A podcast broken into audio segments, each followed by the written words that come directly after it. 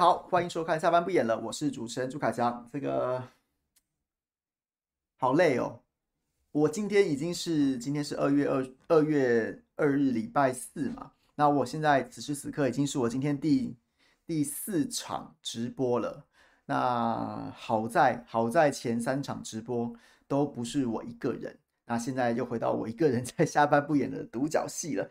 你们看我看不腻吗？我已经看到，我已经看到荣华看到好几次了。东部高中女生我已经看了你一整天了。那你们看不腻吗？还是我们今天赶快四四六六把把问题回答完之后，我们就收工，大家一起去休息了，是吗？对，然后呢就 对，然后呢不管怎么样了，还是在非常承蒙大家，感谢大家不离不弃啊！我是小弟是非常感谢。非常感谢。那没错，我刚刚正想要跟大家讲说，这个这个今天下午最新的新闻就是林志坚真清白。首战失利啊！教育部的这个说中华大学论文遭撤，诉愿驳回，但是他还是可以打行政诉讼啊。怎么？不过现在是诉讼，就是诉愿驳回。林志坚的第一步就是说，哎呀，你这个判我这个论文抄袭啊，我提出诉愿，那这个是被驳回了。林志坚还还是可以打行政诉讼，不过真清白的第一战是已经是已经输了，输了。OK，好。东部高中女生说才追第二场，怎么可能？我今天早上九点到十点，这个谁来早餐跟淑慧直播；中午十二点到一点，然后呢，在这个 Pub Radio，然后呢跟小牛直播；然后呢三点到四点，然后在中天大新闻大爆卦，然后又再上了一次政论节目。今天第已经是第四场跟大家见面了，跟大家见面了。好，来，今天是下班随你问的单元。所以呢，我们就来看看朋友们提出了哪些问题。黄燕如要问陈建仁呐，说想问为啥建仁哥这么爱钱？他们家不是超有钱吗？还有凯翔常提到的权力结构的概念，可以推荐入门书籍吗？权力结构，我觉得建仁哥为什么那么爱钱这件事情，我没有办法回答耶，就是。我也很难理解，因为他家应该非常有钱的啊。再怎么样，他的这个这个中研院特聘研究员一年六百万也是领一年六百不止哦。因为公务员员大概平均是十三点五个月，就是十二个月的月薪加上一点五个月的年年终奖金。那中研院特聘研究员当然就算是公务员嘛，所以呢，他大概会领到十三点五个月乘以四十九，那所以也领了几年了嘛。那更不要说早先早先积累的这些财富，那为什么这么爱钱？我真的难没有办法回答哎。也许他真的对他的下半辈子是有一些焦虑感的吧。起码在二零二四之后，二零二四之后，那总统换人，那中研院院长当然经过选举，不过他也许会担心说那时候的政治形势的转变，中研院未必未必会继续聘他这个特聘研究员。那当那当然，尤其他超过超过六十五岁，超过六十五岁的研就是退休届退年龄的就要一年一聘，那特聘研究员好像是三年一聘。那可以就不聘他了，那能那陈建人就是领不到这四十九万，他到底为什么这么爱钱？我真的很难理解。那制度上面确实也可能存在一些政治风险，所以他就是要硬凹这个借调。可是我觉得硬凹这个借调其实也没什么意思啊，就是真的真的，如果政治形势有很大的转变的话，啊不给你就不给你啦，不聘你就不聘你啦，你你在那边凹借调又有什么用？因为毕竟你已经超过退休年龄了，你要你在在那边凹留留职停薪。三年到了，不聘你就是不聘你啦，有什么好说的呢？所以我觉得，我觉得就就就，我是觉得啦，反正有的人就是，我也懒得用什么什么字眼去去骂他了。反正大家心里面自有一把尺，这个是不是？这是不是会就是好像你让人家觉得你死要钱这件事情，那也许比较比较比较义愤填膺的朋友就会觉得你很无耻啊。那就算不这么不。不觉得不到无耻这个程度，总总再怎么样也不会对你是觉得你自己啊，觉得你很高风亮节嘛，总是觉得说你好像这个这个世俗的铜臭味稍微重了一点，好像把这个看得太重。那于是你不管你怎么讲说你想奉献奉献社会，你怎么醉心学术，你怎么样这个戮力从公，都会打那么点折扣。那当然就是你个人的选择。所以我都会觉得说，在新格新格上路的时候。该批评的我们也批评过了，那我原本就对你不抱期望，我自然也不怎么会失望，那就就以最大的包容，就且战且走，看看你们要做些什么吧。大概是这样子。那至于权力结构，我觉得权力结构是一个很复杂的概念。我也不是政治学专家，只是因为大学的时候、研究所的时候分别都修过政治政治学，那所以我觉得很多政治学的基础的基础的入门书籍，大家都可以理解那样的概念。那基本上它就是它就是权力结构，然后呢，就是人的只要有人的地方，然后就会产生一些结构。那那个结构可能就是有的是总统，然后有的是。部从从小到部落的首领到一家之主，都是那个结构最上层的人。然后那个结构的中层有哪些人？可能一家之主是爸爸或是妈妈。然后呢，其次是这个这个家里面的什么这个爸爸妈妈，或者是说其他的这些这些人。那或者是说每个每个家庭的权力结构会不一样。比如说有的是一家主是爸爸，有的是一家主是妈妈。那有的爸爸权力还不如还不如大女儿，然后爸爸像大玩偶一样，什么什么之类的。这些这些就是这样子，就是。你可以把，就是你试着把这个国、这个组织，或是家庭，或是或是国大到国家，然后呢，最有权力的人画出来，然后下面呢可能会有哪些人，哪些人，哪些人大概是在是在同一水平的，可以掌握一些权力的。那那接下来哪一层？接下来哪一层？大概就这个概念，就是这个概念。所以呢，所以呢，它一方面它是一种集合的名词啊，象征掌握权力的人。那未必有名有姓，但基本上他可以在这个结构当中有掌握一些权力，发挥一些发挥一些作用。那再来，它也是一种一种识别的识别的概念，就是就是在这个结构当中你在什么位置。它是一种，它是它是一个不是那么精确的，但是有一点学术根据的名词。我建议从政治学入门，有兴趣的话可以可以可以可以来研究一下这样子。好，然后呢？您应该要问我罗志强，罗志强户籍迁回台北一事，这是真是假？还是有人先放消息堵他？如果是真的，当初在桃园的事是不是一场闹剧？记得当初陈学圣就用自身经历劝他要留在台北，媒体曝光离开后不好回去等等，那时被网路怎么样酸的？现在回台北要怎么样面对当地？准备选要立要选立委的人，桃园因为小牛有帮他支持他，不能和他争，但是却回却能回来争，然后怎么面对离开又回去这一条路？如果罗志强和钟沛君出演对上，支持谁？说真的，个人就不喜欢罗志祥，可能他根本就是同温层内战神，同温层外就一条虫，做的作为都只是在满足、巩固、感动同温层而已，不像徐小新真的能打出去。这次大概就是继韩后又一个典型的被同温层吹捧、拱做拱到作死的代表。我先讲我的结论好了，有些有些我我不完全同意你的看法，但是我有觉得，如果强哥真的把户籍从迁到桃园又迁回台北，要选大安区的立委的话，他真的真的要想一个很好的说法，真的要想一个很好的说法，因为我不觉得这是一个很漂亮的动作。对，这件这件这点事情，我同意你。当然，你讲到什么什么同文城内一条。龙同文城内战神，同文城外一条虫。我我我没有这么强烈的看法啦，但是我是真的觉得不好看。迁到桃园再迁回迁回大安区不好看，因为因为你到你到桃园去的时候说你要开疆拓土，所以大家原谅你第一届议员都没有做完。可是呢，你在桃园当然不能怪你，是党中央不给你选。好，那不给你选，你又回你你你就你你也不打算开疆拓土了，你又回到大安区了。那那那，所以当初那些，那我不知道诶，也许也许大安区的区民可以可以自己回答这个问题，就是你当初觉得强哥这个议员可以可以不要做完去去选，因为为了开疆拓土这个更大的、更高层次、更高价值的目标，所以你支持他说没关系，OK 的，没关系，你就去。可是他现在又回来了，要跟你再要一次票，那你会觉得，我不知道你你会心甘情愿的再投一次吗？或是你也会心中有疑强论，希望希望这个强哥要给你一个很好的说法？我觉得，对，我觉得我会觉得，从危机处理的角度，从公关的角度，他必须要他必须真的要想一个很好的说法，你不能就是用那种。你可以，你可以啦，你可以。当然，这是个人的选择，可不可以也不是我说了算了。就是你可以用一种，就是那种继续用同样的方式去翻搅你支持者的热血，就是啊，战将回来了啊，是说什么啊？我培养的这个这个杨指斗也是有上啊，要怎么样呢？所以也没有也没有掉其次啊，什么什么，用这种说法。那我这件事情我就同意宁远讲的，我觉得同温层也许都还是可以接受的。可是呢，你你的异就是如果异温层呢？又或是相对来说没有这么狂热的强粉呢？他们心中会不会有一个问号？然后呢，你没有给一个合理的说法，只是直接跳过合理的说法，要去翻搅热情，那这件事情能不能奏效呢？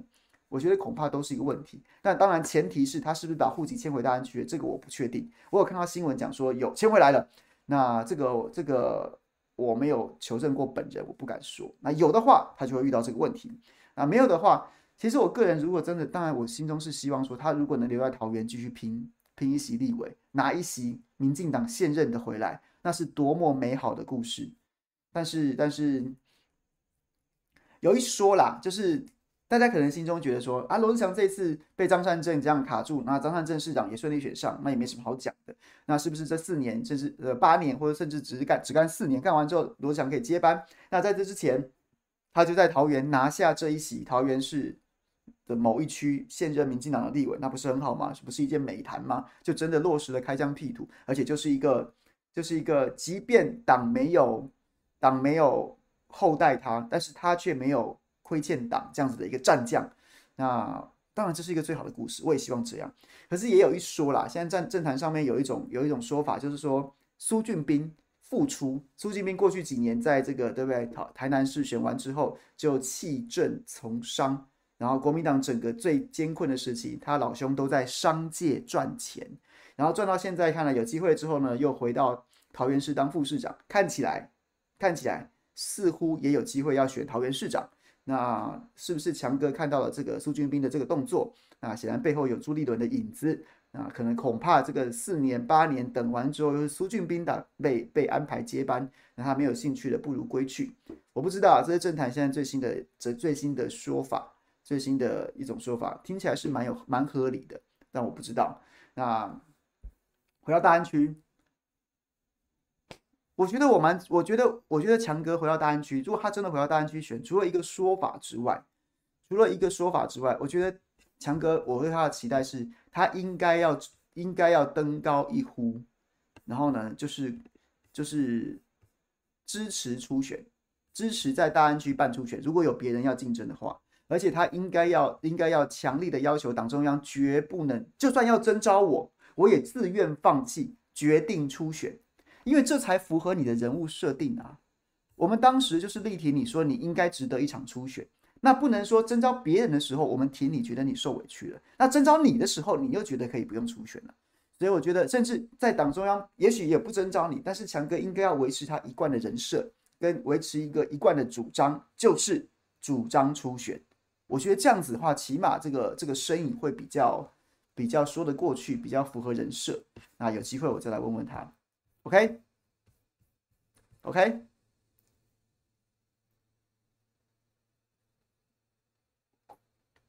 我知道淑慧说希望小强回大安，但是我不我我没有很支持啊，我也直接讲，我没有很支持。对，我觉得他如果能在桃园拿下一席，拿下一席桃园市的。现在是民进党的立委，那是最好的。那如果真的要回大安，那就希望他登高一呼，然后呢，捍卫党的初选制度，包括他本人在内，这样子身影会比较好看。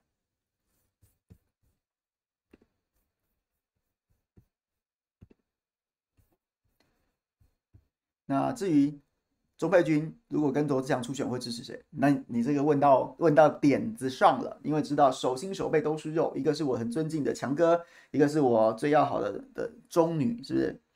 如果中女宣布参选的话，那那就那就那就那就那就再说嘛，等他宣布好不好？如果他要宣布的话，OK。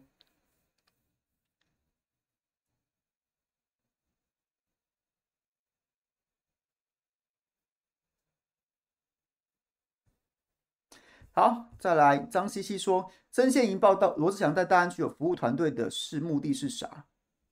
我不我不知道哎、我没有看到曾宪营怎么报罗志祥在大安区有服务团队，我也不敢，我也没有去问打听过说罗志祥在大安区有没有服务团队，有的话恐怕也不意外，因为毕竟直斗还在有选上大安文山区的市议员嘛，所以呢，这个服务团队就是以直斗的以直斗的名义，然后呢也做罗志祥的服务，这件事情是蛮合理的啦。那是不是罗志祥另有团队这件事，我就不敢说。那你说有没有目的？我觉得我我不知道曾宪银是在什么样的情况下讲这话，他也许只是单纯的就是跟大家分享一个讯息。但如果你真的要从阴谋论的角度来说的话，我觉得其实也蛮合理的，因为不要忘了曾宪银的背后的师傅是赖世宝啊，他赶快放。他赶快放说罗志祥要选大安，罗志祥要要选大安，罗志祥要选大安，最好把这件事情喊着喊着喊成真的了，那罗志祥就不会去选文山啦，因为罗罗志祥的议员选区是大安文山呐、那他如果如果大安区想说想说，哎呀，这个这个这个我我又回大安区，然后捡这个现成的林奕华的空缺，会不会不好看？那于是我到文山区去跟赖世宝出选怎么办？那如果赖世宝的主观上当然会希望说啊，最好罗志祥不要来。那所以子弟兵出来帮忙喊说没有，罗志祥去大安，出去大去大安去大安，好像就蛮合理的，好像就蛮合理的。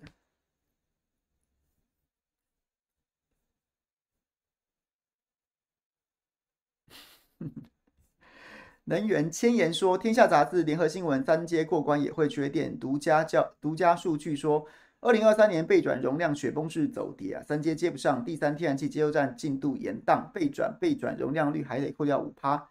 保留机组岁修与保养空间。二零二三年后备载容量率一路走低，台湾进入大缺电时代。试问当初是哪几支说台电长电，哪几尊玩伪绿电，哪几坨为自己的核电出绿电出去喊废核？你都讲完了，我没我没什么要补充的啊。事实就是这样子啊。那我们我觉得我是最有资格讲的。我早年在在做生新闻生活龙制作人的时候，我们就是一直从二零一六年那个时候大逆风啊，那时候多少民众是相信反核那一套的。我们就开始讲说台湾不能没有核电，讲了这么多年，讲了这么多年，那现在真的这件事情恐怕已经已经迫在眉梢，火烧屁股了。那那又怎么样？那又怎么样？我我能说什么？你希望我说什么？我不是吐槽你千言，而是而是民众自己不行啊。那我们能怎么办？你你也你，我相信你也不是真的要问我说哪几支说台电长电，你都知道啊，郑丽君啊这些人啊，郑丽君啊，田秋瑾啊这些人啊。然后玩伪绿电，伪电不就是从上下交相贼吗？全全部民进党的呃绿油油都在玩，都在玩伪绿电啊！就是因为你们造孽，然后到最后变成我们全民要一起承担啊！那如果如果到了这种程度，你投票的时候你还不行，那你能怪谁呢？你能还你还能怪谁呢？真的都讲完了，风向哥，没错，都讲都讲完了，就是这样子啊。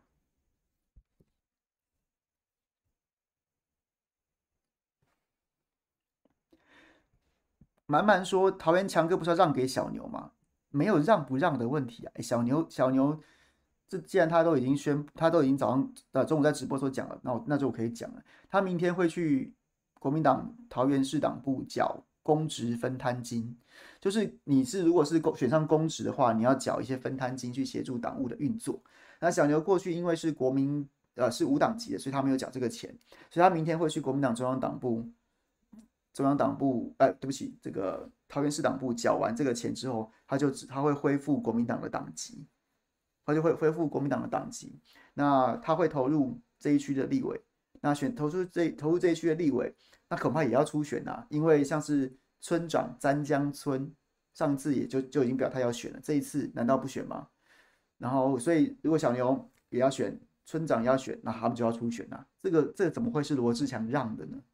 那就算罗志强不要跟小牛在同一个选区竞争，民进党在桃园桃园市还有另外三个选区是是现任立委啊，那强哥也可以去选啊，不是吗？所以我觉得这个说法是说不通的啊。爱强哥就不要帮他用，就不要用一些不合理的说法帮他硬熬，他必须要自己出来给大家一个合理的说法。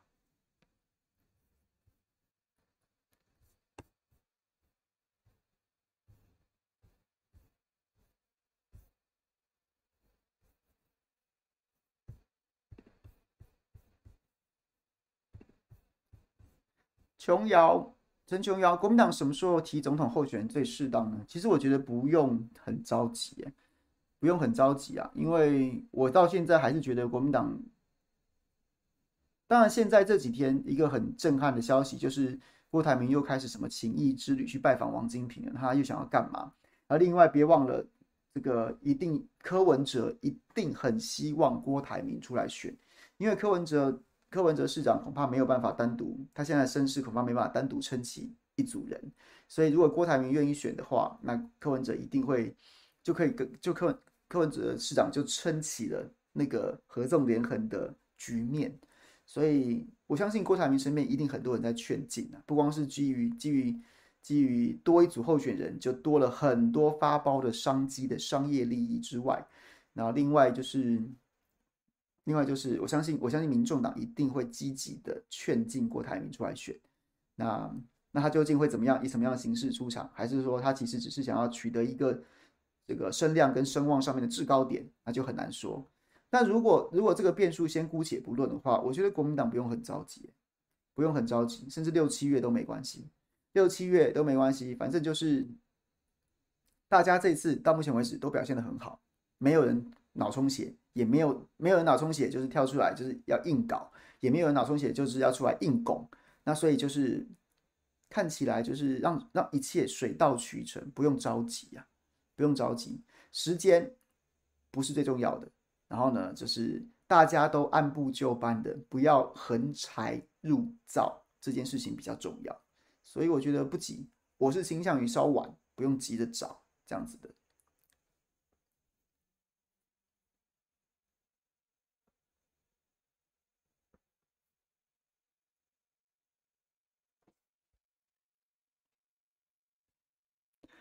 要是赖萧赖世宝选高阳凯的票会明年会跑掉吗？我觉得不会，诶，我觉得不会，就是没有什么跑不跑的问题啊。高阳凯的票又不是真的高阳凯的，高阳凯的票就是大就是文山区民啊。那文山区民明年明年，除非高阳凯出来出来竞争，不然的话，不然的话，你选票上面就是某某某跟某某某啊。那所以有没有跑不跑的问题啊？更何况赖世宝今年恐怕也会面临面临一些初选的竞争。那是不是赖世宝出来选，恐怕都还未定。都还在未定之天，所以这个说法不太成立啦。高虹凯的票不是不是对，就是不是说他他叫投谁就投谁的。上次投给你，未必下次就下次就会听你的，不投谁，这个这个逻辑是不成立的。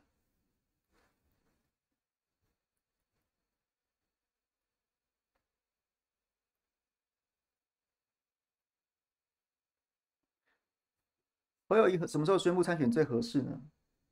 就是在制度底定之后啊，其实最后一最有利的运作就是他跟党中央达成一种默契，达到某种程度的默契，或是他在党中央他在中常会里面的人马，或是他对就是对党有实质决策影响力的那些人马，帮他把初选的机制乔到征召，然后呢时程乔后，那他就有更多的时间去铺排他的转身，然后呢在时辰的前戏，然后宣布参选。然后就被征召，这当然是最好的戏码，类黄袍加身啊，对，这个当然是最好的戏码。所以如果你问我宣布的时机，当然就是在制度确定之后，然后还有这个这个制度制度中的提名时间之前这段时间，然后越往后越好。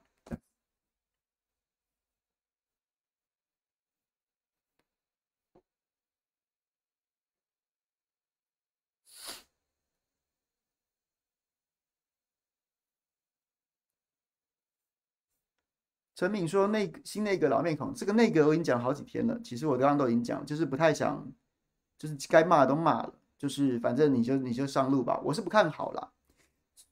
陈建仁跟赖清赖，对不起，赖不是赖清德，郑文灿，很明显的，他们他们的功能跟作用，还有他们实际在做的事情，就是想办法消除、降低民进党的仇恨值。所以大人哥总是挂着笑脸、笑容、笑脸迎人，不管你喜不喜欢。”不管你觉得恶不恶心，但总是伸手不打笑脸人，然后这件事情是成立的。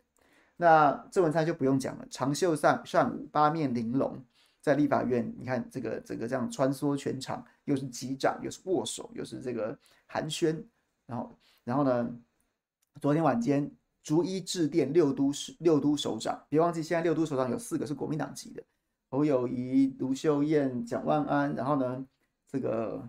这个张善政逐一致电说邀请来列席行政院院会，然后这四位首国民党籍的首长黄伟哲跟陈其迈就不说了，然后结果今天就营造出，其实我觉得抛开立场啊，不论立场，包括我稍早之前我也去陈建仁脸书留言，我说不论立场啊，总之我看到那张八人合照，我是我是高兴的，就是陈建仁站中间，行政院长旁边站郑文灿，然后同时侯友谊、卢秀燕、张善政、蒋万安、黄伟哲、陈其迈，然后六位六都首长都站在他们的左右两侧。我觉得真的不论立场啊，一个国家就是这样才像样。那苏贞昌那个是不像样嘛？苏贞昌那是不像样，所以陈建仁在这件事情上面，郑文灿在这件事情上面放低身段，然后呢致电邀请，这件事我觉得是做对的。我们就一码归码，做对的事情，不管你要说什么，是不是拉拉人背书啊？但是总国家本来就是应该这个样子，对，所以我觉得我是肯定的。但是他们这么多的努力，会不会被下面那些乱七八糟的战狼给搞坏？搞坏？比如说陈吉仲还在啊，王美花这个干话王也还在啊，然后陈耀祥啊，然后像是什么什么什么薛瑞元这些干话王都还在啊，他们一夕之间变一个人吗？陈吉仲陈吉仲就会变成另外一个不一样的人吗？那他现在还跟还在还在指控张善政抄袭，不是吗？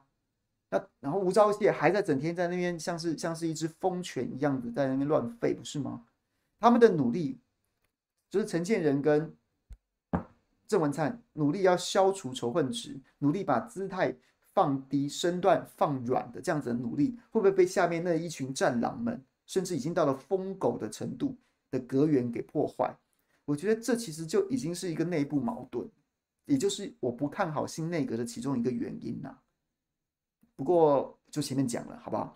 我们还是我还是愿意暂时以最大的包容，在最大的包容看一下，让他看让他们走一段时间，上马走一程呐，是驴是马再说没？对，就是这样子。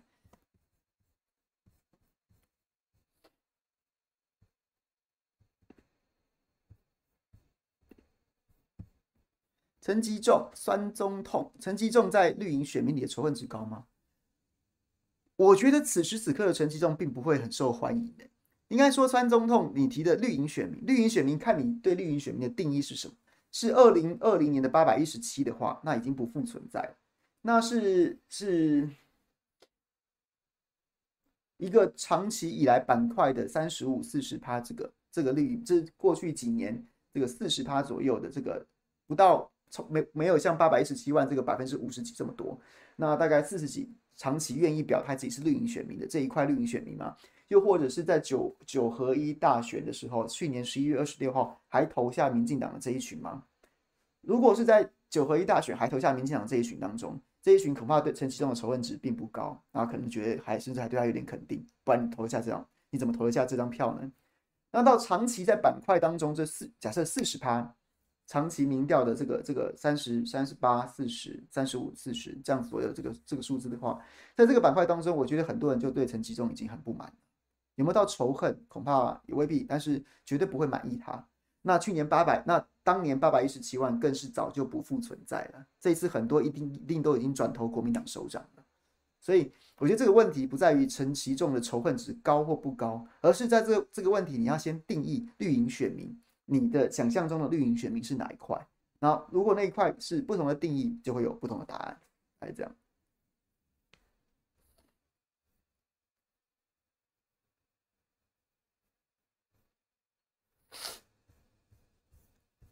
小美说：“郭台铭起心动念了吗？王金平会带他接触几个路头人吗？侯友宜还不表态，等征召吗？”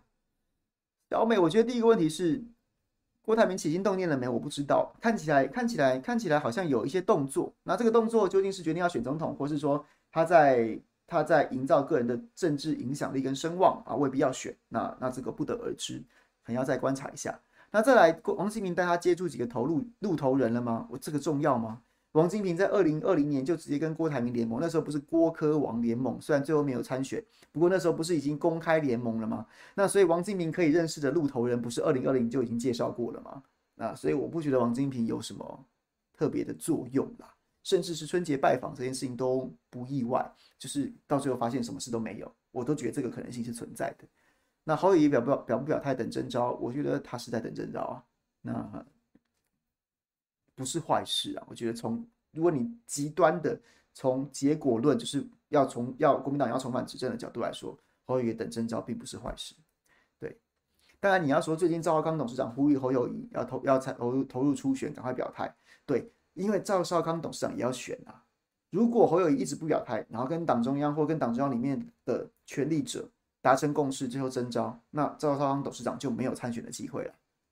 所以他当然会呼吁侯友宜赶快表态。可是对侯友谊来说，对国民党来说，侯友谊赶快表态，然后然后举办初选，未必是他的最佳解，未必是党的最佳解。所以中间存在矛盾啊，然后各自是从各自的角度出发去去主张对自己有利的主张，这样子。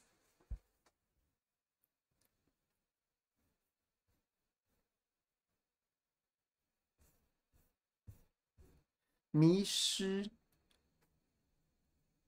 选票补助一票三十元，候选拿到需要回馈党吗？总选个总统，个人可获上亿吗？你可以算啊，八百一十七万票乘以三十就上亿啦，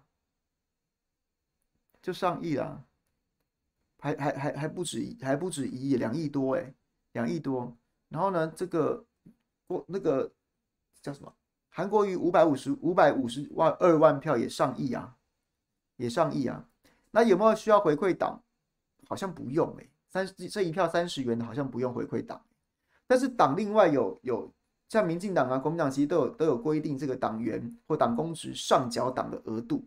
那那个额度是就是你要从选举选举补助款里面支出就支出，但是没有说选举补助款一定要多少交给党的，而是说你本来就有一个额度，那那个额度就是你反正你你就算选举补助款。选举补助款，你要从选举补助款出也可以。那你平常要平常就有钱也可以，不管，就是你有上缴额度，但是跟选举补助款没有直接绑在一起的。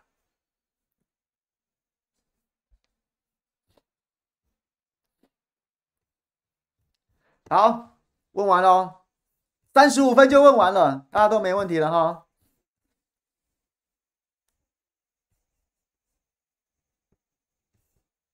我觉得郭台铭会不会要选会不会要选，现在还看不出来。任何人跟你讲说他要选，他要出来，或是他，或是我还是倾向他可能不会出来。那任何人，我敢保证，任何人跟你说他要出来的那些人，恐怕他也绝对不会有实质的证据。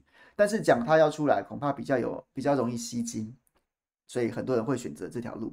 那我个人是倾向他不会出来，但我也没有保百分之百的把握，大概是这样子。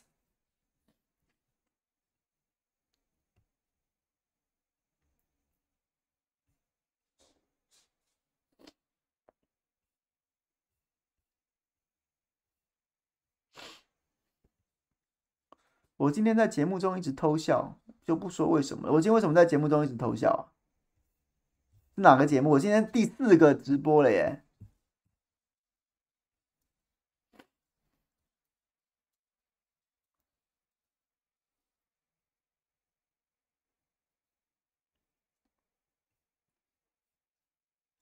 我会一直主持 Pub 吗？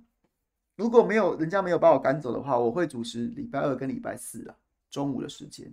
对，目前目前是这样。对，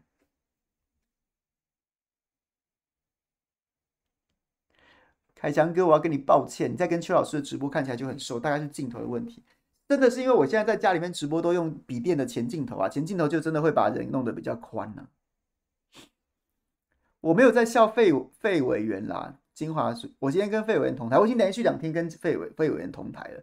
我觉得费委员很努力啦，这件事情没话，没有没有什么好说的。可是可是有些事情，我觉得有些事情是道理的问题啦。就我们不讲，我们先不讲说，我我不会觉得在巧芯跟费委员当中一定是谁谁是对的，或者谁是错的。我不用对错跟是非来看这件事情，因为每个人都可以自己选择嘛。但前提就是，我觉得不用口出恶言呐。你支持小新，你就去支持小新，去说小新的好话，不用去攻击费委员。但是，尤其是现在这个状况，大家都有点在有点在火上、气头上。然后支持费委员的也不用去去骂徐小新啊。然后呢，你就说费委员多好多好就好了。在这个时间点，你可以做到不说话，你就不要说话，不要给人家见缝插针的机会。但是如果你非要说什么，那我就建议你去说你支持者的好，不要去说你非支持者的坏。因为这样很容易被被一四五零趁机混在里面反串。现在网军操作都是这样子的，去骂人，其实就是今天假设就是我直接跟我直接去骂，假设我啦，好啦，我啦，我是个网军呐，然后今天是今天是网军要操作要操作什么？就是凯翔，就朱凯翔是我的对手，朱凯翔是是是是某某人的对手。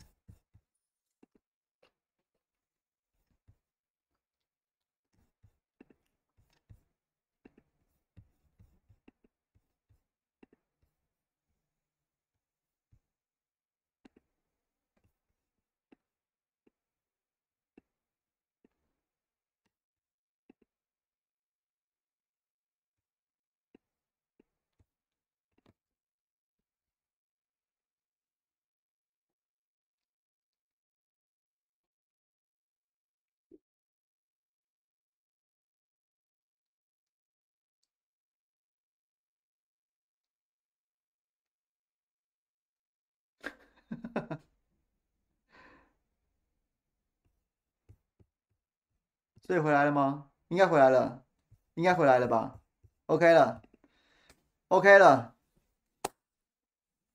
好，重开机之后，重开机之后它就好了。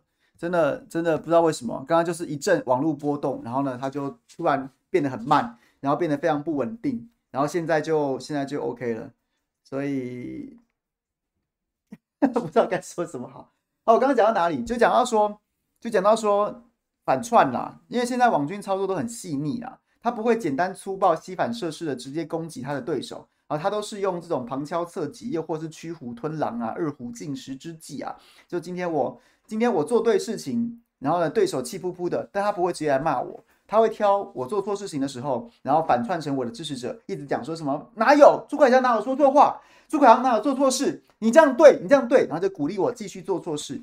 所以，所以，所以，我觉得大家就不要了。就是此时此刻，越是越是大家都在气头上，动了一点情绪的，动了一点情绪的情况之下，越是不要中计啊，越是要特别小心。